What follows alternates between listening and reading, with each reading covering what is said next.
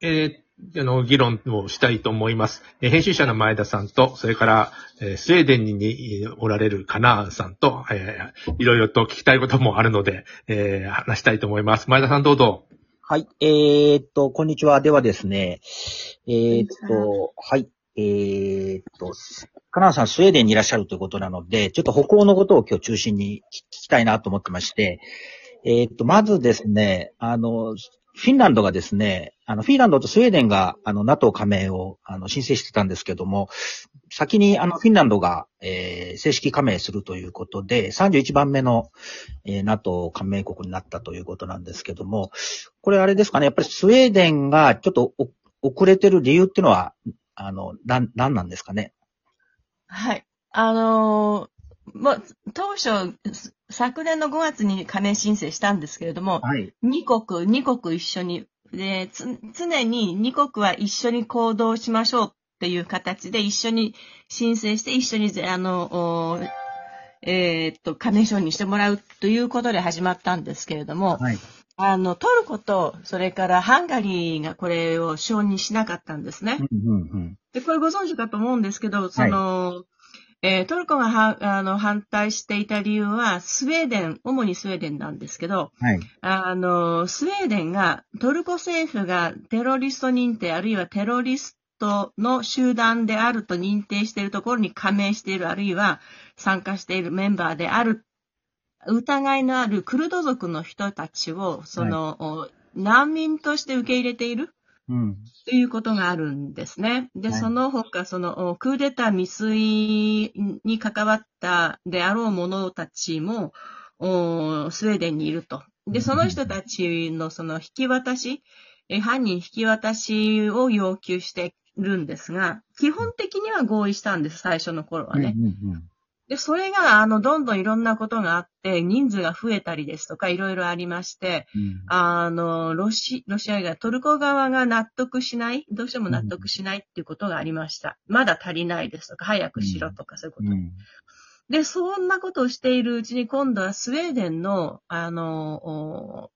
最高裁ですね。はい。えー行政最高裁が、その、おスウェーデン政府がですね、えーそうしたスウェーデンに亡命してきているような人たちを、その、お引き渡すことはできないという判決を出してしまったんです。なぜならば、えーあの、おトルコが要求しているその犯罪人とするその犯罪というのは、それは政治犯になるので、はい。スウェーデンでは政治犯というのは認められないので、スウェーデンとしてはそれは犯罪ではないと。だから犯罪者の引き渡しには当たらないということで、引き渡しができなくなったんです。うん。で、それでですね、まあ、袋工事に入ってしまったっていう形で、えー今のところですから、あの、承認されてないんですね。トルコはどうしてもそれだけは譲れない譲れないということなので。で、一方、あの、うんやはり NATO 加盟はとても重要だということがあったんでしょはい。う。えー二つの国のね、特にその NATO、特にアメリカからのお圧力が相当にロシア、トルコね、トルコにあったっていうのはもういろいろその武器を売らない、それ、戦闘機を売らない等々の圧力があったことはこれは確かなんですよね。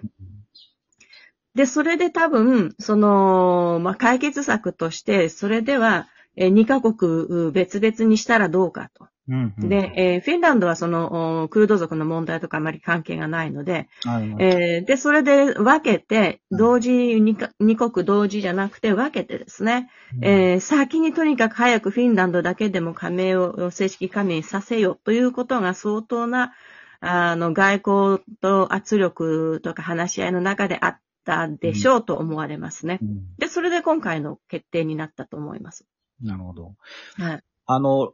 まあ、先にあの、フィンランドのことをちょっとお聞きしたいんですけど、ロ、ロシアの、ロシアも当然、その対抗措置っていうんですかね、対抗策みたいな、取ってくるというふうに、そちらのメディアは多分伝えてると思うんですけども、当然、あの、フィンランド結構国境線、ロシアと接してますんで、はい。どういった手段をと取るとかって、何か、そこ、すまあ、スウェーデンのメディアでもいいんですけど、言われてますかね？えーっと、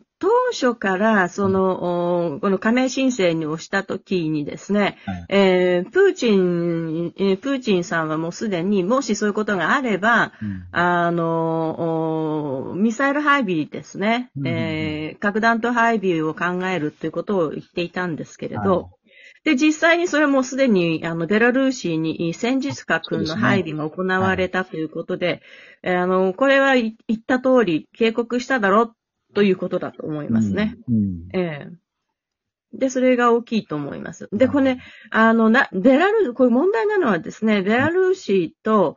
あの、今度これ、バルト海三国との距離が非常に短いということがあるんですよね。ええで、特に、その、おポーランドとリトアニアの間に、あの、飛び地がありますよね。ええカカリニングラード。はい。はい、カリニングラード。はい。で、この飛び地と、それから、あベラルーシのお一番西側の国境の間って、はい。これクリックポイントみたいになっていて、距離がほんの60キロって67キロとかなんかがうんななんですよね。うんで、ここを、そのベラルーシからバッと出られて抑えられてしまうと、うんつながってしまうと、今度は逆にその、バルト海三国がこう、お囲まれた、ロシアに囲まれたような、うんロシア勢に囲まれたような形になるので、うんまあ、ベラルーシはロシアじゃないって言えばそうなんですが、で、それで非常にその、バルト海三国はいいつも、こう、強々としているというか、うんあ、の、異様にやはり、あの、まあ、まあ、恐怖感がずっと、ずっとあったんですよね。なるほど。うんうん。で、そこでですから今回のベラルーシへのそのミサイル配備ということで、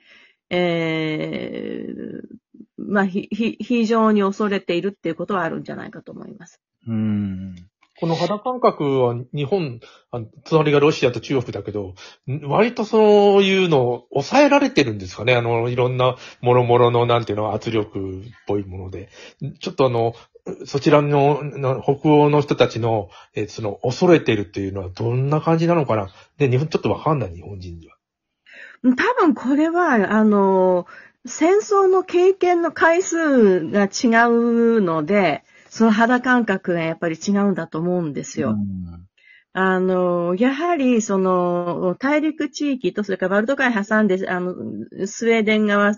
と、それから、あフィンランド側ですよね、その大陸の側にあるう人たち、まあ、あの、歴史的にそ、その地域が、あの、占領されたり、占領したりとか、ね。国境線が変わったり変わられたりとかっていうことが、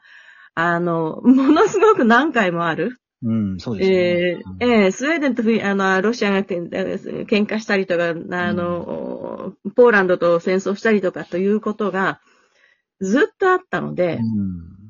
まあ、ヨーロッパとの間とかでですね。で、その回数がやっぱりあまりにも多く、あまりにも長く、あまりにも熾烈な戦いがあったので、あの、その感覚っていうのは多分、あの、こあの、まあ、1回、2回しか戦ったことのない日本とは、まあ、ロシアと戦ったことにあるのは2回ですよね。うん。あの、ね。はい、日露戦争と、で、はい。実際には第二次世界大戦、まあ、第一次世界大戦もありましたけれども、あの、直接的に、あの、正面から戦ったっていうわけじゃないじゃないですか、第二次大戦の場合は。ね。うん。はい。あの、もう、あの、日本が武武装解除した後に、宣言をした後に、えー乗り込んできたのに戦った、ちょっと戦ったっていう程度で、その、おまあ、正面からっていうのは日露戦争だけっていうようなことですから、そこのやっぱり、まあ、あの、シベリア抑留があったにしても、あの、国民的な、一般的な感覚ってやはり地続きではないので、うん海から襲われてきたですとか、そういうことの感覚が少ないからっていうのはあるんじゃないかなと思いますね。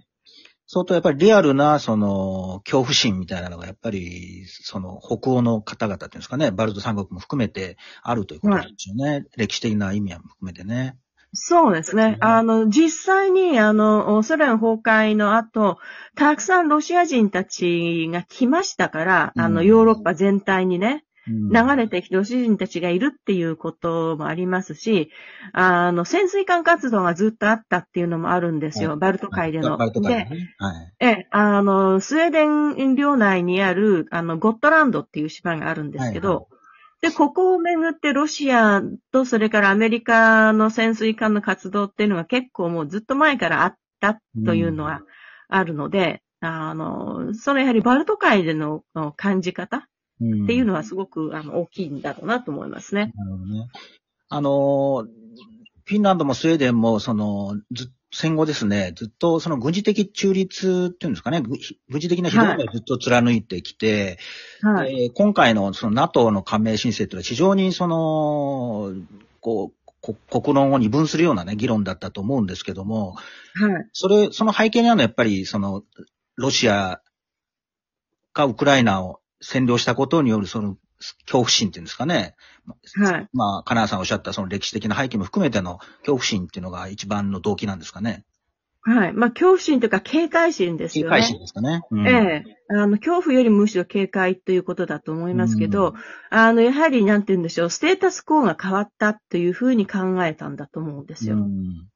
あの、スウェーデンの場合は、あの、クリミア半島をお取られたっていう時から、あすでに警戒心を、あの、いわゆるその、おレッドアラートになったっていう、その、おまあね、えーレッ、レッドライトっていうふうに考えてたようですね。に2014年ぐらいのことですかね。10 14年、15年ぐらそ、いうですかね、そう、そう、そうですね。そうですねそうですねうん。はい。はい。2014年ですね。うん。まあ、そんなことです。前ちょっと言ったけど、トルコがなんで NATO に入ってんだってずっと思ってるんだよね。トルコって初期初期の頃から重 NATO の？重要だからなんですよ。すごく重要な、地地理的に重要だから。うんそうあなるほどね移籍してるのえに、ロト戦争やったりとか。そうそうう、んそう。全くその通りで。ねだから、NATO 側につつく意味があったんでも、で、それ、それでも、なんでって思うのは、あの国なんですよ。うんあ、まあ、あの、もう終わりでまた続けてやります。はい。